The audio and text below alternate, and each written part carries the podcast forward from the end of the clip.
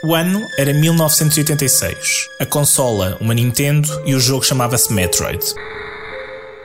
Samus Aran era a protagonista, uma caçadora de prémios do planeta K2L, uma personagem levemente baseada na Tenente Ellen Ripley dos filmes Alien. We sat down there on company orders to get this thing, which destroyed my crew and your expensive ship.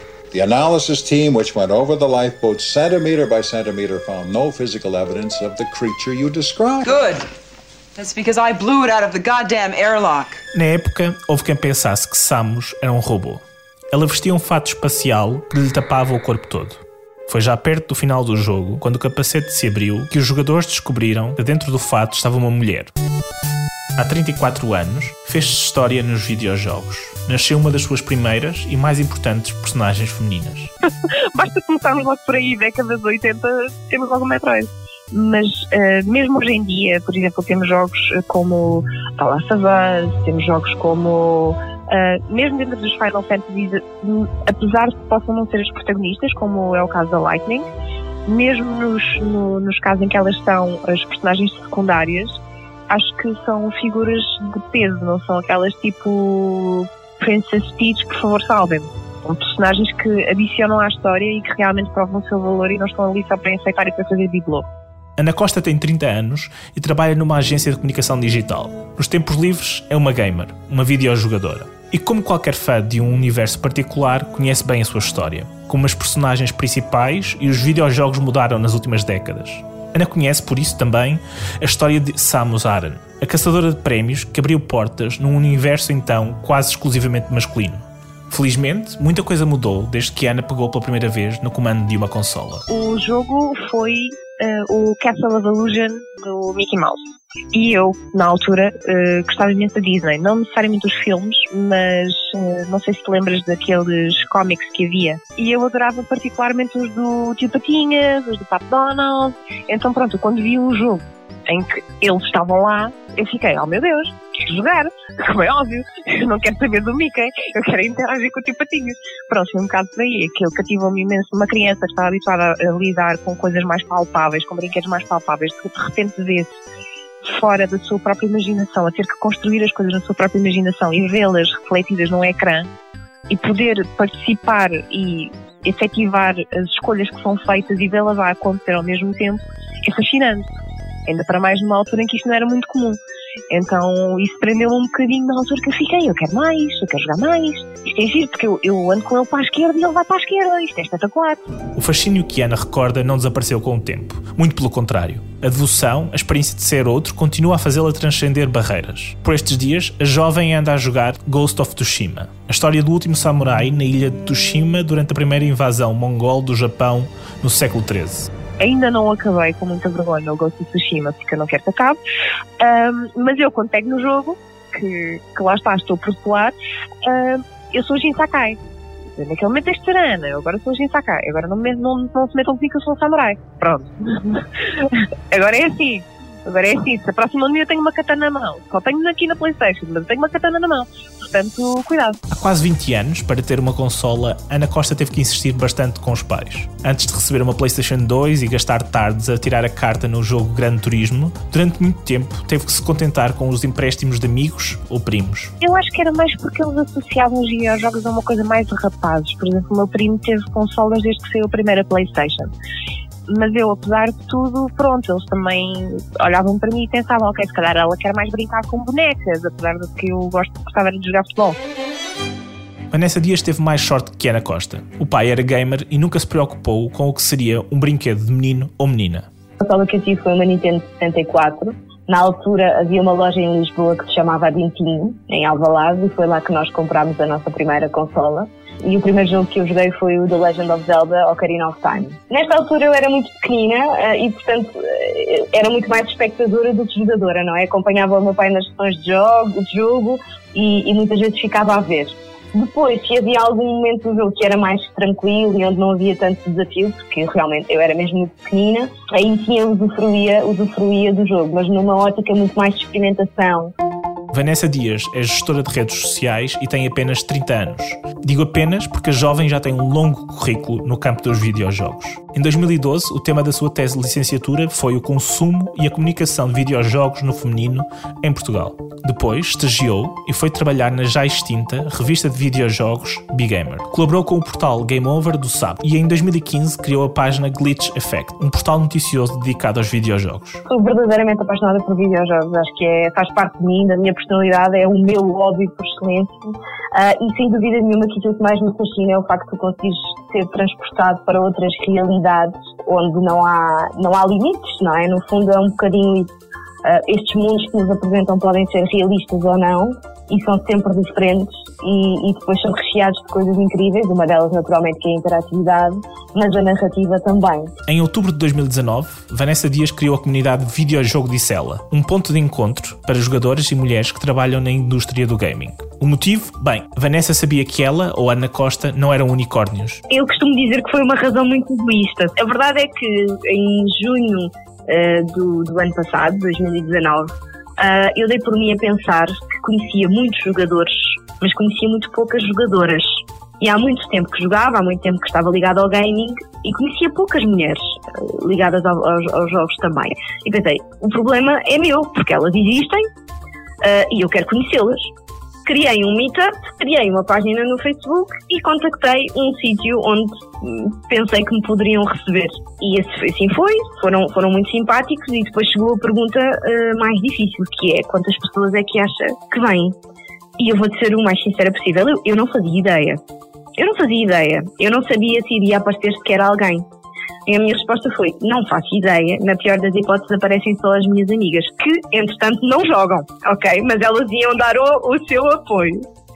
E a verdade é que no primeiro, na primeira vez que nos reunimos éramos quase 20 mulheres. Jogadoras ligadas à indústria, profissionais, não profissionais. E se dúvidas houvessem, aí acabaram. Um pouco por todo o mundo, o perfil do videojogador médio tem vindo a mudar nos últimos anos. No Brasil, por exemplo, são mais já as videojogadoras que videojogadores. Portugal não parece acompanhar esta tendência. Há pouquíssimos dados sobre quem é o videojogador médio no país. Vanessa e Ana não são unicórnios, mas a verdade é que são uma espécie ainda difícil de encontrar e que vive na sombra de estereótipos. Aquilo que eu acho que é mais recorrente e mais curioso e que aconteceu muito com o videojogo disse ela quando eu publiquei algumas fotografias dos meetups foram, foram um, algumas pessoas que me disseram Uh, não, não do meio, não do meio profissional, uh, mas que me disseram, ah, pois tinha ideia que uma jogadora, eh, pronto, era diferente, não, não sabia que eram assim, por assim dizer, como se houvesse, não é como se houvesse um, enfim, o que é que é uma videojogadora, não é? Uma jogadora é, sei lá, tal como um jogador é, é pode ser muitas coisas, uma jogadora também, somos todas diferentes umas das outras. E, portanto, nesse, nessa situação especialmente, de, ou, ou, quando me dizem a mim, ah, mas não, tem, não, tem, não tens nada a ar de gamer, para mim é uma coisa estranhíssima, porque eu não sei o que é, que é ter ar de gamer. Portanto, só nessas situações é que me, me sinto um bocadinho unicórnio, assim, quando, quando, quando está em cima da mesa o que é que o parecer gamer não, não, não sei o que é, não faço ideia. No mundo dos videojogos, como no laboral, há problemas de representação. Vanessa Dias dá um exemplo recente, o jogo Cyberpunk 2077, lançado em dezembro do ano passado. Eu acho que a máquina de marketing e a, e a máquina comercial por trás dos videojogos continua a ter um impacto muito grande naquilo que são a escolha de ter um protagonista feminino ou masculino e, acima de tudo, a forma como depois o jogo é comercializado ou publicitado. Há várias polémicas sobre uh, o posicionamento das personagens femininas nas capas em relação às masculinas, se estão incluídas ou não. O próprio Cyberpunk, por exemplo, agora tu podes ser o que tu quiseres, mas a verdade é que tudo o que é material promocional do jogo tem simplesmente um protagonista masculino, num jogo que te dá total liberdade na criação da personagem. E, portanto, acho que há um impacto ainda muito grande e uma influência muito grande daquilo que são os decisores a nível comercial é inegável, em todo o caso, que a percepção dos decisores está a mudar. Os videojogos já deixaram de ser algo de nicho, uma fase da adolescência. Uma maior consciencialização de que isto é verdadeiramente uma coisa mainstream, que mesmo a senhora dona de casa se calhar joga um jogo qualquer no telemóvel e até pode jogar todos os dias, que o segurança do edifício, afinal, quando era novo, só jogava Halo e agora nas pausas do, do trabalho está a ver uh, os Orlac às quatro da manhã, portanto eu acho que há uma maior consciencialização de que isto de facto é uma coisa um, global e é tão mainstream como a música, como o cinema e que move muito, muito, muito dinheiro. Fala Ana Guerra, uma gamer de 25 anos, streamer no Twitch e que além disso trabalha numa agência de comunicação e conteúdos dedicada ao mercado do gaming e dos esportes. Estou na minha versão, como se isto fossem versões de, de evoluções de Super Saiyan, devo já ir na, na guerra três ou quatro eh, no que toca a jogos, porque agora não só jogo muito, como trabalho nos videojogos e nos meus tempos livres tenho um hobby que é fazer stream no Twitch, que também está mega relacionado com os videojogos. Com aficionada é Ana Guerra por videojogos? Deixa aqui uma prova. Da Sims, sou uma grande. E era, agora já não tanto, grande jogadora de Sims, tenho. Isto é aquilo que eu, que eu digo para algumas pessoas, é parabéns, para outras é o escândalo, que é tenho cerca de 64 horas na demo do Sims 4 que era só literalmente criar personagens.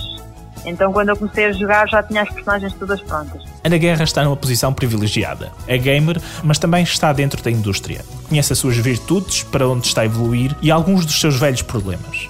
Vejamos o caso dos esportes. O desporto eletrónico, os esportes, são um espelho daquilo que é o desporto tradicional, de certa forma. Existem algumas diferenças e essas diferenças eu diria que são para melhor, mas, mas ainda temos algo muito semelhante, ou seja, tal como no futebol, tens equipas femininas e equipas masculinas, mas uh, as equipas masculinas têm muito maior uh, popularidade e, e, têm ordenados melhores e melhores oportunidades e participam em competições que são muito mais populares que as das mulheres nos esportes é um bocadinho igual, ok? Sobre este tema, vale a pena ouvir Marta de Sete Barreira. A jovem portuguesa tem 20 anos e joga Counter-Strike Global Offensive. Desde 2019, alinha pela equipa feminina espanhola da Vodafone Giants. Na Ibéria, mas principalmente em Portugal, é complicado chegar a, a, a, ser profissional porque não há assim muito conhecimento, não é? Então, se não há muito conhecimento sobre esta indústria, também não suponho que não haja muito investimento. Então, se não há investimento, é um pouco complicado poder uh, profissionalizar isto. Uh, no entanto, eu, eu uh, sim, é, é, remunerado, mas não chega para, para uma pessoa viva. Portanto, ainda não cheguei a ser um, profissional profissional, mas eu acredito que para aí caminho. A jovem atiradora lembra-se de ter 3, 4 anos e ver os tios a jogar Counter-Strike 1.6. Hoje é ela que domina mas nem ela escapa aos preconceitos. Eu penso que nunca fui prejudicada por ser mulher, eh, porque eu acho que, como eu sou jogadora, eu preciso ter os mesmos feitos e méritos que um rapaz tem. Para, porque este jogo é assim: eu se quero jogar a um nível alto, eu tenho que ter esse nível.